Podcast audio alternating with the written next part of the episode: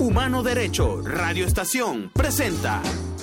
Hola, soy Milan Morales y quisiera que hoy aprendiésemos a ser un poco más ciudadanos. Primeramente, quisiera agradecer a Humano Derecho Radio Estación, ya que sin ellos este proyecto no sería posible. Este podcast es una extensión de mi contenido en redes sociales, donde busco reavivar el derecho y deber de ser ciudadano, haciendo accesible la política al venezolano común, que de una u otra forma se ha alejado de la discusión de lo público.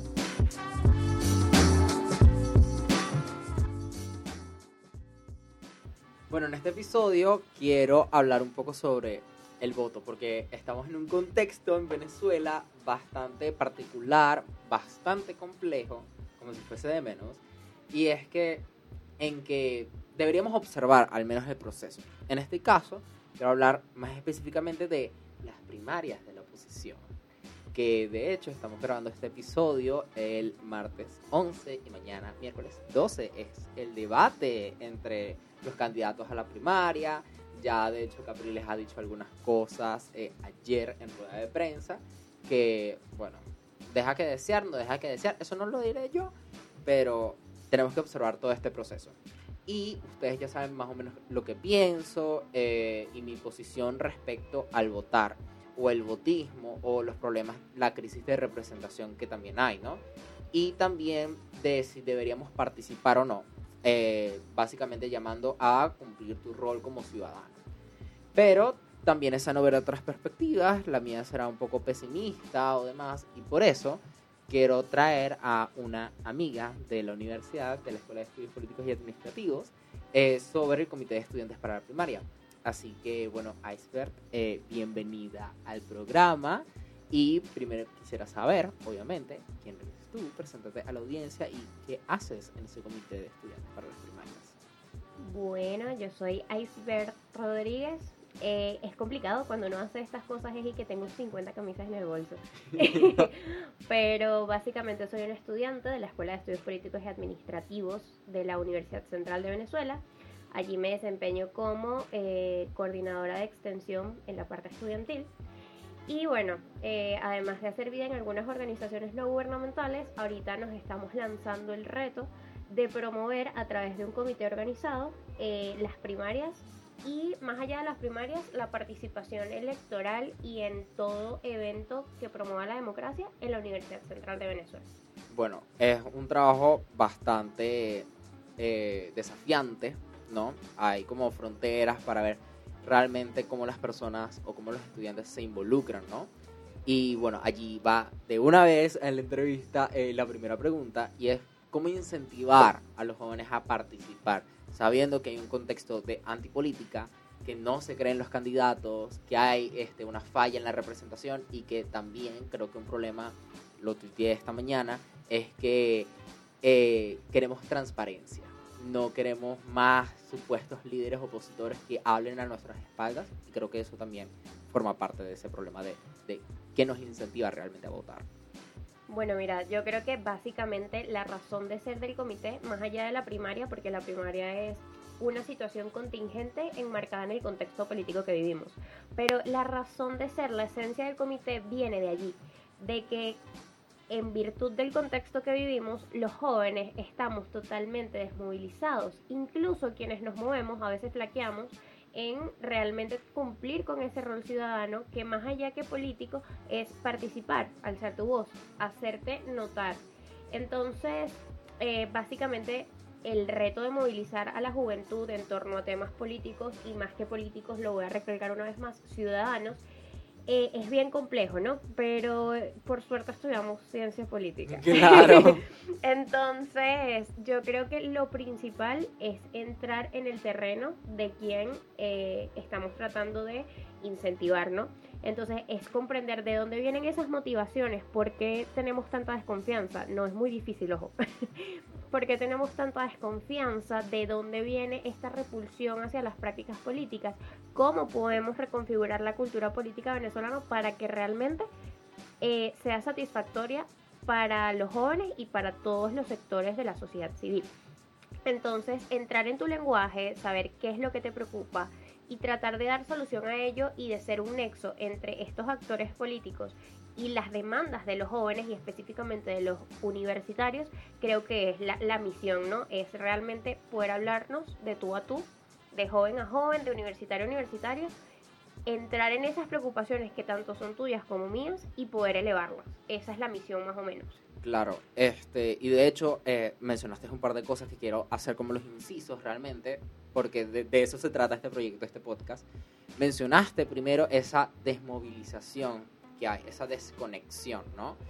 Este, yo por lo menos particularmente pienso que existe esa desconexión porque estamos hartos del mismo líder supuestamente opositor que nos convoca a algo pero no tiene una estrategia clara o simplemente flaquea en cuestiones de representación. Ya los venezolanos no nos sentimos representados por quienes supuestamente quieren ostentar. Y digo supuestamente porque pareciera que no, no lo quieren el poder. O están ahí en una pugna que para nosotros no tiene mucho sentido. Y también está la parte de la, de la cultura política, no solamente ciudadana, sabiendo que son, para ustedes en el podcast, este, cultura ciudadana y cultura política son cosas distintas. Entonces, claro, ciudadana es participar, eh, estar en lo público. Pero la política también tiene que ver con una parte de cambiar o reconfigurar valores, creencias y cómo desde el comité o tú, también como iceberg, este, cómo cambiar o quisiera saber un poquito de esa perspectiva. Bueno, con respecto a lo primero que estabas comentándome, eh, considero que, o sea, el verdadero reto de, de la oposición es primero demostrar cohesión demostrar que realmente esa primaria sí es lo que se está alegando que es, que es un ejercicio de unidad, aunque la palabra nos haga ruido, es un ejercicio de unidad, es un ejercicio de consenso y es un ejercicio para eh, finalmente alcanzar los objetivos que es desplazar del poder a este régimen. Sin embargo, eh, algo muy importante que yo creo que perdemos de vista es que la democracia y el principio de alternabilidad del poder, o sea, es decir, que las personas que están en la cúspide del poder puedan ir rotándose y en virtud de que se van rotando uno se da cuenta de que compiten por ello. Entonces tú tienes la posibilidad como ciudadano de elegir el que mejor se ajuste a tu identidad claro. como ciudadano. Entonces, oye, ese principio no solo rige las estructuras del Ejecutivo, del Legislativo, o sea, las estructuras del poder público, sino también llegan a los propios partidos, a las, a las bases, a toda la organización. Entonces, el hecho de que sean los mismos líderes por partido ya te da un, un vistazo de que hay que reestructurar la cultura política y ahí lo enlazo con lo segundo que me dices. O sea, hay que reestructurar la manera en la que hacemos las cosas y cómo eso se ajusta a cómo pensamos, cómo sentimos y cómo eso puede este, generar unos cambios positivos o negativos que también pasa en, en cómo vivimos, en cómo afrontamos lo público. Entonces yo creo que el tema de la cultura política está muy complejo. Eh, siempre he sido partidaria de que la cultura ciudadana es lo primero y por eso hacemos estas cosas. O sea, por eso estamos en este podcast.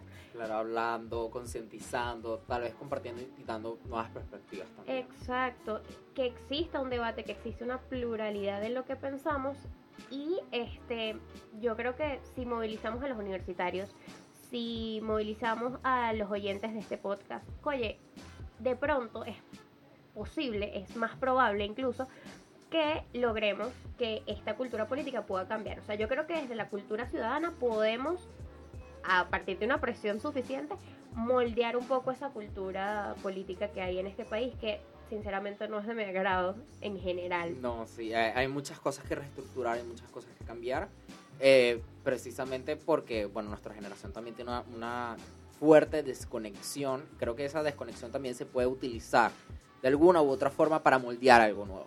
Creo que esa es como una virtud que puedes encontrar en toda esta nube negra. Y esa, ¿cómo combatir esa desmovilización? ¿Cómo eh, combatir esa antipolítica sabiendo que este también to, todo lo voy a sacar muy de Twitter este porque bueno últimamente eh, también por por Prisma por el diplomado este muchas personas que no tenían contacto con la política directamente, sino solamente con el mundo de derechos humanos, un poquito, incluso empezando, tienen esta como ansiedad de eh, para, para qué debería votar o para qué quisiera que un partido me representara. O los chistes, este, o los comentarios pasan de, de chistes nada más como que sí, María Corina hablo de los gays, viva, viva la porta. Pero eso no pasa como más allá. Y las personas realmente no se quieren movilizar, no porque no, porque no quieran, sino porque no le den sentido a hacerlo. Sí. Bueno, bueno, fíjate, eh, entendiendo que el comité se desarrolla en la universidad, de pronto uno pensaría, claro, aquí o sea, todos somos parte de un entorno académico y en ese sentido yo traigo acá a el maravillosísimo John Magdaleno a hablar de procesos electorales y de cómo inciden y me va a movilizar la gente, pero yo creo que hay que ir más allá. O sea, más allá de unos argumentos académicos que los hay y que igualmente los vamos a proporcionar porque hay que hacer todo lo posible. Claro.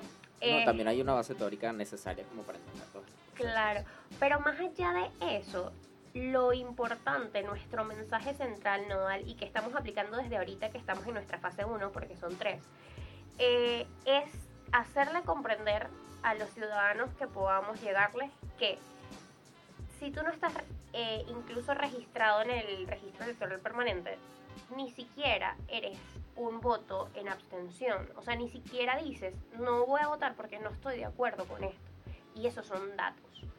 Que si tú no tomas partida por uno de los candidatos o por realmente ejercer tu voto de alguna forma, tú estás eliminándote a ti mismo de la simple posibilidad de ser escuchado. Porque pese a que tu candidato, candidata o candidate, no llegue al puesto de poder, esos resultados dicen algo.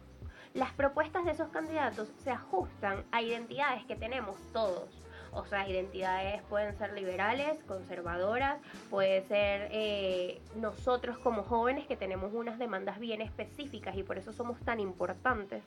Entonces, que los candidatos se ajusten a una u otra propuesta y tengan un determinado número de votos mide para la administración pública qué es lo que necesita nuestra sociedad va a depender de quien efectivamente llegue al poder, quien efectivamente gane y se consagre como presidente de la República, qué hacer con esos datos, ¿no? Cómo generar que el Ejecutivo pues realmente sacie esas necesidades de la sociedad.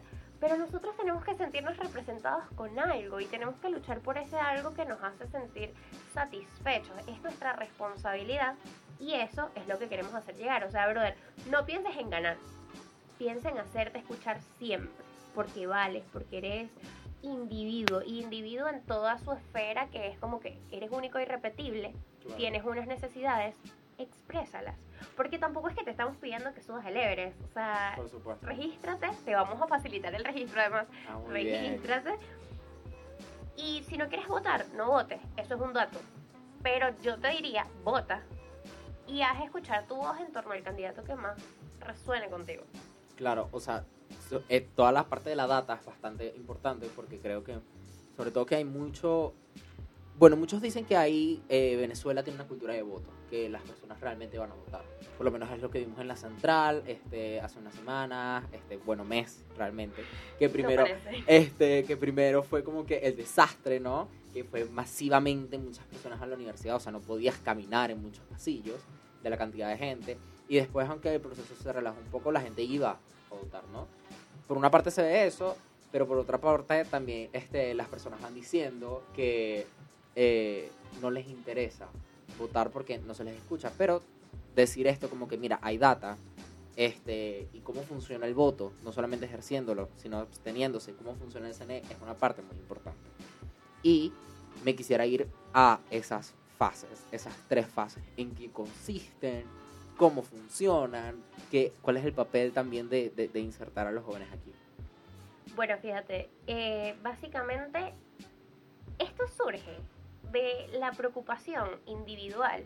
O sea, a ver, José Luis Teixeira, eh, bueno, es mi pareja, pero además de eso, pues compartimos escuela, compartimos perspectivas de no políticas, no tendencias políticas, pero sí perspectivas sobre la vida, ¿no? Y siempre hablamos de esto y es como ahorita entró una corte nueva de ingresos en nuestra escuela de estudios políticos eh, gracias a la cual conocí a Milán. Pero muchos de esos chamos no tienen ganas de saber sobre política. Tú puedes no tener ganas de hacer política, eso está bien, incluso es lo recomendable si quieres ser politólogo. Pero no quieren ni saber, y eso es un dato tan poderoso porque que no quieras ni saber las cosas es el arma de tu propia destrucción, no lo digo yo. Entonces, oye, fue esa necesidad lo que dijimos, hay que hacer algo para escucharnos acá en la universidad que tenemos para decir. Entonces, básicamente, por eso la primera fase es una consulta. Está corriendo ahora mismo, nosotros estamos eh, en conjunto con más de 20 promotores, ¿ok? Chamos organizados de distintas escuelas totalmente diferentes, filosofía, ingeniería, em, educación, estudios políticos, internacionales, o sea, muchachos de todas las escuelas de la universidad unidos por ese objetivo de saber, ok, ¿qué está pasando con nosotros? Entonces lo que hacemos es, tenemos unas consultas eh, vamos recorriendo facultades. Mira, chica, hola, ¿cómo estás? Tú me puedes llenar esta consulta. Tiene tres preguntas. La primera si estás inscrito en el registro electoral, porque ese es un dato importante.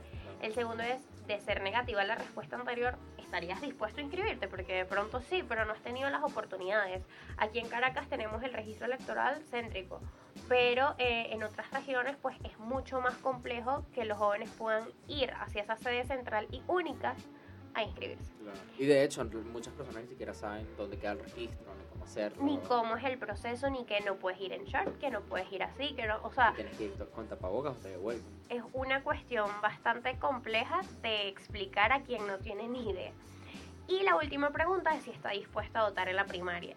Nuestra razón de ser es la primaria porque realmente la comisión está muy pendiente de que los estudiantes y en general los jóvenes tengan intención de participar la participación en sí misma en la primaria constituye un diálogo con el régimen para decir, esta es la cantidad de personas que quieren salir de esto. Y cuando sea el momento de medirnos, recuerda que tengo este respaldo. Es básicamente eso. Entonces, es muy importante tener la participación juvenil, ellos nos dan el apoyo y nosotros decimos, vamos a ello. Eh, esa consulta se está eh, aplicando, se están cargando los datos, vamos a tener resultados parciales, resultados totales, que bueno, van a ser más allá de un objeto investigativo, fundamentos para la siguiente fase. La fase 2 es de formación, o sea, vamos a llevar tanto a personas de del ambiente académico que pueden dar estos argumentos que te comentaba que tienen un sustento teórico bastante importante, pero también vamos a estar colaborando con algunas organizaciones de la sociedad civil que pues trabajan estos temas de forma directa o indirecta. De repente, bueno, aquí valga la cuña, yo soy promotora del Foro Permanente de Juventudes y nosotros este año vamos a estar hablando sobre eso, sobre la desmovilización política en general, no orientada hacia lo electoral específicamente, que obviamente lo vamos a tratar. Por supuesto. Pero eh, con el foro, bueno, se va a venir algo bien chévere hablando sobre eso, sobre cómo los jóvenes debemos movernos. También estamos trabajando ya de por sí con voto joven y así vamos a ir sumando organizaciones que puedan dar su perspectiva. La nuestra ya les dio un boca, o sea, brother, eres único y necesitas hacerte escuchar. Claro. Eh, entonces, bueno, esta va a ser la etapa formativa, evidentemente en nuestras redes sociales, sociales CE Primarias BE. Muy bien, Este, pueden estar viendo material que constantemente vamos a estar difundiendo no solo sobre la formación respecto al tema electoral, sino también qué está pasando. Hay muchas cosas pasando y haciendo ruido, el recurso en el Tribunal Supremo de Justicia, eh, las inhabilitaciones. Entonces ahí vamos a decir como que, bueno, esto es lo que está pasando. Dile a tu tía que sí vaya a votar, que no se va a acabar la primaria por, por todos estos recursos que están utilizando. Entonces, básicamente eso. Y en la fase 3 eh, ah, bueno, en la fase 2 también se me pasó lo más importante. Estamos haciendo alianzas para poder llevar a la gente con autobuses al registro. Ve, regístrate. Okay. Y de pronto no vas a poder votar en la primaria porque ya el plazo eh, expiró. Pero, eh, coño, para la presidencial sí. Y si no te animas a votar, eres un voto nulo y eso dice algo. Y si te animas a votar, gracias. gracias por, por acudir al llamado y por emitir tu primer voto, porque muchos de nosotros, yo tengo 23 y nunca he votado. No, yo tampoco. Jamás. Entonces, me parece algo súper loable. Y luego, en la fase 3, lo que vamos a hacer es el día de la elección primaria, estar apoyando el proceso con todo lo que podamos, de forma logística, de forma este, en activismo y también tenemos previsto un call center para toda la data que tengamos llamar y decir, oye, cuéntame cuál fue tu decisión, si votaste, porque eso va a ser importante para ver los resultados del trabajo que hemos estado haciendo más de 30 personas y, con una vocación que es nata, o sea, son chamos que ni siquiera hacen política, ni siquiera estudiantil, o sea, son chamos que simplemente tienen vocación cívica y que quieren que contagiar a los usuarios de eso y es hermoso. muy importante que menciones esa parte como cívica, ¿no? Porque cuando tú hablas de políticas con las personas es como que, ay, aquí no se habla de política porque es que yo no quiero hablar de partidos o porque yo no tengo ninguna tendencia definida y es como que, pero es que la política no es solamente eso. Eh, sí, es una parte, por supuesto, o, es obvio porque son eminentemente políticos en sí,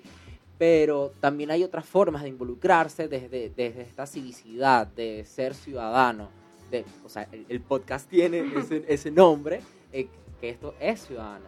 Precisamente participar en lo público y contagiar a las otras personas de, mira, aquí, ¿cómo quieres solucionar tus problemas? Porque tú necesitas agua en tu casa, tú necesitas que te llegue el gas, tú necesitas caminar por seguridad por las calles, tú necesitas que unas necesidades sean atendidas. Y de hecho, este, voy a rescatar algo que ya hablamos en este podcast, en episodios pasados con Ana Milagros Parra, llamo Reina, este, que habló un poco de, del sistema político en sí, de que precisamente muchas personas no participan en los procesos porque es, un ciclo. Están los partidos políticos que tienen que, eh, son como un embudo, tienen todas las necesidades de las personas de, que se supone que deben representar. Por eso la representatividad es tan importante, porque no solamente hay este, bueno, María Corina representa mis este, valores liberales, o Prosperi tales valores, o Delsa sí porque por los por los derechos, humanos, este, y los presos políticos, no solamente es eso, sino como que es una persona con la que yo digo, con esta persona yo puedo acudir para que me resuelvan el tema del agua en mi casa. Con esta persona yo puedo acudir porque metieron preso injustamente a un familiar, porque etcétera, etcétera. Eso es la representatividad realmente como en su esencia, en lo que significa y lo que contiene. Y hay un rompimiento porque de esos partidos políticos después se deriva el Estado. Y también es una parte muy importante que, que también quisiera hablar y a eso va esta pregunta. Sabemos que las primarias realmente no van a provocar un cambio de gobierno y que por las inhabilitaciones se las echan para atrás, no se las echan para atrás, como sea, no sabemos, nosotros no leemos el futuro este, sabemos que no, no se pueden medir, no se pueden medir contra el, el poder y todo el, el, ornamento estatal que tiene este régimen, ¿no? La palabra por de. Este, que no se puede decir. Ah, bueno, yo solo dije régimen. Censura. Este, y claro, es cómo le haces entender a las personas que su opinión importa incluso llevándola solamente a partidos políticos porque sabemos que el Estado no, no va a atender esas, como esas necesidades o que también sabes que tú por lo pronto no vas a poder llegar a ese poder físico per se. Sí, bueno, es que de eso se trata. Es como, mira, o sea, lo que tienes que comprender es que cuando tú no quieres responder el grupo de la junta de condominio, ahí te estás silenciando, te estás autocensurando y la autocensura no solo parte de una amenaza a tus derechos humanos sistematizada, sino la autocensura también es no expresar tu individualidad y tus necesidades. Y es hacer comprender, y yo creo que esta es la forma así, ya cuando alguien está como demasiado cerrado, es la forma más básica, es decirle, mira, tu día a día se ve eh, afectado por si hay transporte público o no tu día a día se ve afectado por si las calles eh, están en óptimas condiciones o no. Tu día a día se ve afectado por eh, que tantas personas efectivamente pagan impuestos o no. Todo eso, a pesar de que estés muy cansado de la agenda política, estés muy cansado de las mismas caras, incide en tu vida, o sea, tiene un peso muy grande. Y un peso tan grande que hasta nosotros que nos dedicamos a esto, seguimos reduciendo la política al transporte público, a ese tipo de cosas. Pero ¿y qué pasa cuando tú no tienes una vida con razones para valorar? ese es, o sea, personalmente me lo apropié de un profesor que adoro, Werner Corrales, pero ese, ese statement de una vida con razones para valorar es algo que tiene que calar. Porque entonces sabemos que no solo vamos a exigir que haya agua, sino que también tengo que exigir las oportunidades para que cuando yo me gradúe de la universidad yo vea el retorno de la inversión de tanto tiempo, lágrimas y sueños que, que puse ahí, ¿no? Entonces es comprender muchas cosas. Y esa es nuestra misión. O sea, nuestra misión es, vamos a hacer esto lo más digerible posible, Posible. vamos a hacer que esto llegue a ti, hablártelo en tu lenguaje y que tú lo entiendas según tus propios códigos, pero vamos a hacerlo, o sea, vamos a abrir un poquito la mente. Nuestra misión no es como que, wow, toda la UCB participó en la primaria, ni nuestra misión es, wow, es que no, o sea, ahora esta gente eh, tomó el poder por sí mismo. Claro. Es que aunque sea que uno vaya. Es eso, eh, y ni siquiera que vayan, o sea, es que en tu mente resuene, oye, yo tengo que hacer parte de esto tarde o temprano, porque es así. Claro, hay que crear un efecto, un efecto multiplicador.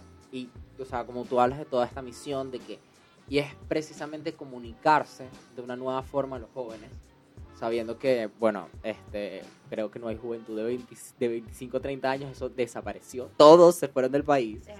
O sea, y quedamos chamos que muy pocos recordamos cosas. O sea, de, o sea, yo, ok, yo, para que sepan, bueno, ustedes ya saben, o sea, yo estoy terminando prácticamente administración, este, y obviamente yo manejo otro tipo de cosas porque yo me estoy dedicando más a la administración pública. De eso va mi tesis. Eh, pero en estudios políticos, cuando yo llego a la central, hay muchas personas que no se acuerdan de los colones o las peleas, los insultos que habrían en las elecciones 2002 y 2013. La gente no se acuerda. Mi mamá me llevaba de la mano y yo veía cómo estaba tan polarizado. De un lado los chavistas, de un lado oposición, y cómo esa gente se mataba. De cómo Capriles era que la gente Un confiaba. rockstar. Era un rockstar. O sea, la gente confiaba, se veía representada, veía resultados, veía transparencia, lo veía todo. Era un proceso en el que la gente iba a ganar. O sea, la gente confiaba. Vamos a cambiar, es que Chávez, Chávez se va. La gente decía, Chávez se va. Porque la participación era masiva. Pero claro, todo eso decae, la gente lo olvida, la nueva juventud no lo conoce y es complicado llegar. Es sumamente difícil.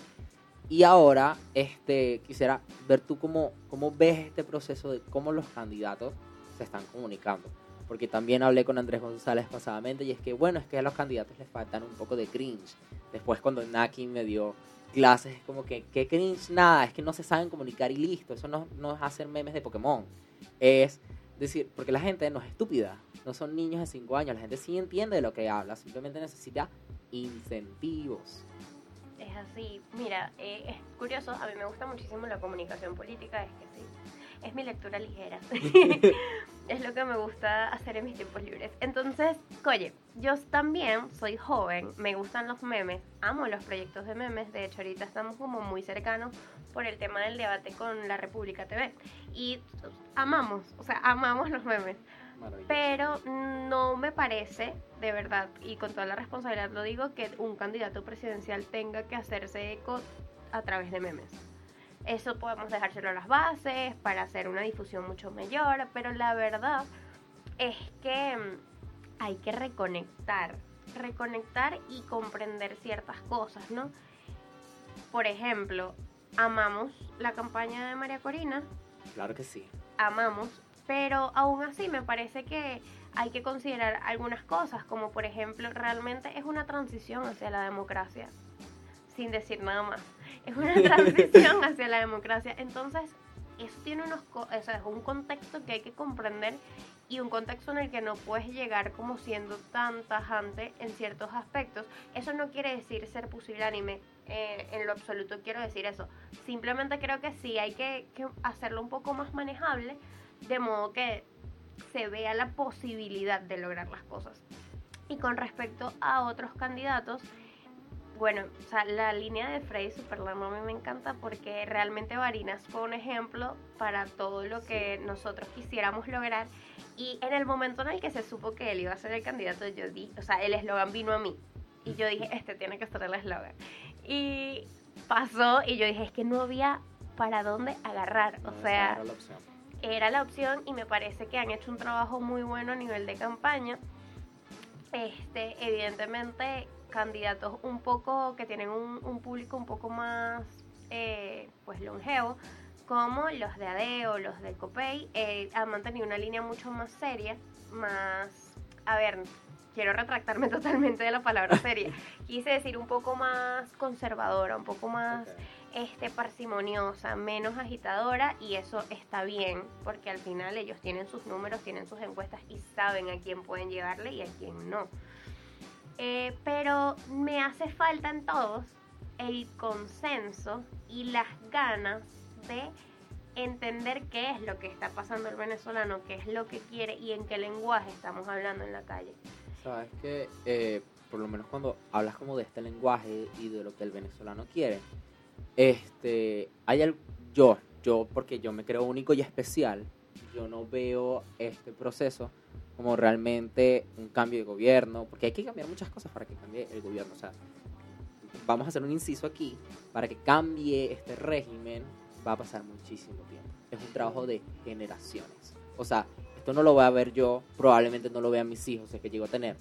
Este es un, es un cambio muy brusco, porque es cambiar todo el armamento del Estado, desde el tren ejecutivo hasta el concejal. O sea, un cambio estructural, sistemático, excesivamente grande. Y eso solamente si hablamos del Estado. Tienes que cambiar, como lo hablábamos en el episodio, eh, cultura política, cultura ciudadana, cultura democrática. O sea, tú tienes que hacer una reestructuración completa de todo el sistema político. Y eso es muy, muy complicado. Y cuando hablas este, de de comunicación. Este, obviamente, creo que esto no lo entienden las personas, no se lo explican, sino que dicen, ay, sí, vamos a cambiar el gobierno. Pero por lo menos me gusta mucho la línea de María Corina, porque creo que ella misma está consciente de que ella no va a cambiar el gobierno, sino que ella dice como hasta el final, vamos a agotar todos los recursos. y hasta el final es que, es que hasta, ese hasta el final yo lo veo como vamos a llevar a la gente. Y me parece muy poderoso lo que hace, porque no es que use memes, obviamente que salen, obviamente salen caricaturas, pero eso lo hacen precisamente estas bases, sino que ella se encarga de reconectar con lo que las personas entienden, o incluso con lo que quieren escuchar. Y ese quieren escuchar no significa mentirles, ojo, significa eh, masticarle las cosas y en vez de explicarle como que mira, sí, nosotros queremos justicia transicional, no, ella te explica como queremos justicia para los comerciantes, para que puedan hacer su dinero, para que no les roben, para que los impuestos no sean tan altos, para que puedan seguir. Eso también significa que las personas puedan tener su cesta básica, que puedan aspirar algo más a que eh, pasta con sardinas. Y eso es lo que la gente quiere escuchar, pero también se los mastica.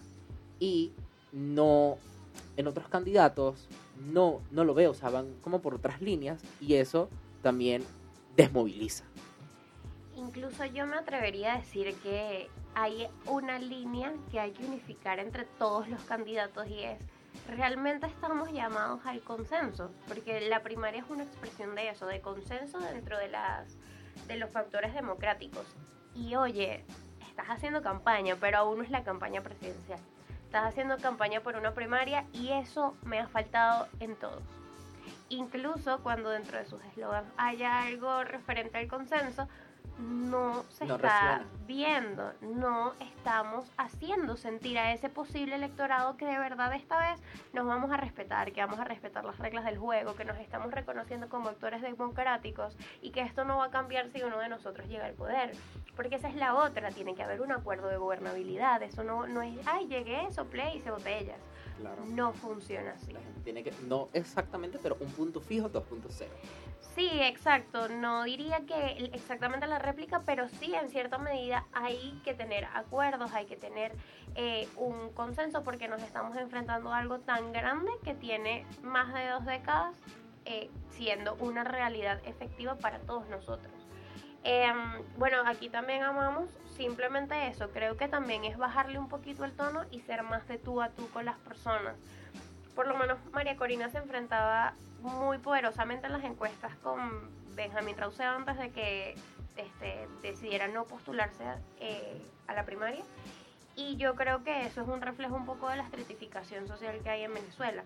Sí. Eh, eh, Benjamín Rousseau tenía la posibilidad de llegar a personas que de pronto no tienen ni idea de política, pero, pero bueno, algo saben, Claro, al- algo Porque quieren tienen saber. otra, otra, otro público, otras herramientas. Exacto, y creo que esa diferencia era muy poderosa por esa razón, porque este, de pronto ella tiene que hacer un trabajo más profundo en, en este público que es un poco más difícil que dijera estas cosas, que pueda comprender en las palabras que ella habla lo que quiere decir e- efectivamente y cómo eso repercute en cada uno de los sectores sociales, porque, oye, eh, estadísticamente hablando, a- hablamos de, de algo bien dramático y yo considero que todos los candidatos tienen que considerar ese dramatismo entre la certificación social para que su mensaje cale en todos. Claro, sabes que lo digo muchísimo, este, hablando como de ma- macroprocesos.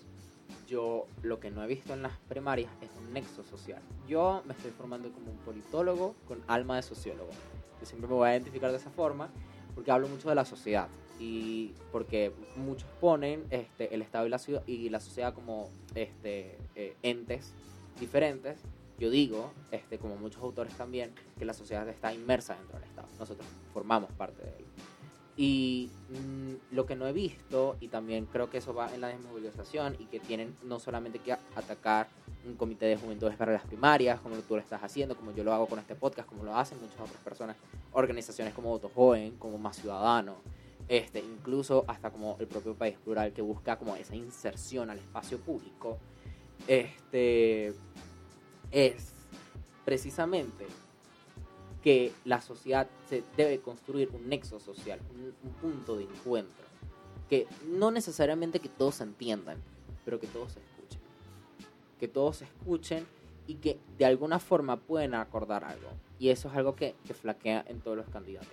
María Corina ha sido como que más, más por ahí, Delsa también, más o menos por ahí, Superlano también con Varinas, es un- un- más o menos se acerca ese ejemplo de nexo social, pero ninguno usa esa herramienta tan, tan poderosa, ¿no? De, de encuentro, porque las primarias, más que una unidad entre partidos, es un encuentro de la misma sociedad, de que yo pueda hablar con alguien de AD y que no nos caemos a piña, sino que estamos de acuerdo en tenemos que encontrarnos y tenemos que volver a, a construir el tejido social. Creo que también va por esa parte de construir una nueva movilización. Más que este, recuperarla, creo que es construir una, una nueva. 100%. Y bueno, el llamado es ese. O sea, yo diría, no sé si los candidatos pueden escucharnos, pero yo les diría, comprométete con lo que estás vendiendo. No sé si es lo que quieres, pero es lo que estás vendiendo y comprométete con que realmente eh, la línea es vamos juntos y estamos juntos en esto. Eh, básicamente eso, porque creo que eso va a ser fundamental para que las personas se movilicen o no en torno a un objetivo tan grande como lo es la elección primaria. Claro. Y que estas primarias significa también, es, un, es un- un- otro punto más para la historia. Esta vez tal vez no será tan dramático. Esta Esperemos, vez la verdad. espere- esperemos que no sea tan dramático. Este es un llamado muchísimo más pacífico que anteriormente y creo que de alguna u otra forma, y ustedes saben porque me leen en Twitter todos los días y me escuchan en TikTok cuando yo no creo en nada y quiero sangre. Este, pero es un proceso que va por lo pacífico y que busca cambiar un poco cómo se han manejado las cosas por el liderazgo opositor hasta momento. Así que bueno, nada, muchísimas gracias Iceberg por venir aquí hoy. Vayan y regístrense en el CNE, infórmense sobre el voto. Y bueno, muchas gracias a todos por escuchar este episodio. Les recuerdo comentar, compartir, darle like. Usted sienta a su mamá, a su tía, al hermano chiquito, escuche el podcast, que traemos gente muy arrecha para que les hable de cosas importantes en el país. Así que, bueno, Iceberg, compártenos otra vez tus redes sociales y de las primarias. Bueno, mis redes sociales son en tanto Twitter como Instagram, Iceberg R. Difícil. A-I-S-B-E-R-T. R. Y eh, las del Comité de Estudiantes para Primaria, igualmente Instagram y TikTok, en este caso, es CE Primaria BE. Porque es primaria, no primarias. Muy bien, muy bien, ex- muy bien. La corrección, eso. Así que bueno, nos vemos la semana que viene para otro episodio. Y por supuesto, escuchen los anteriores. Miren que uno se esfuerza por traer gente bonita. Así que bueno, bye. Bye.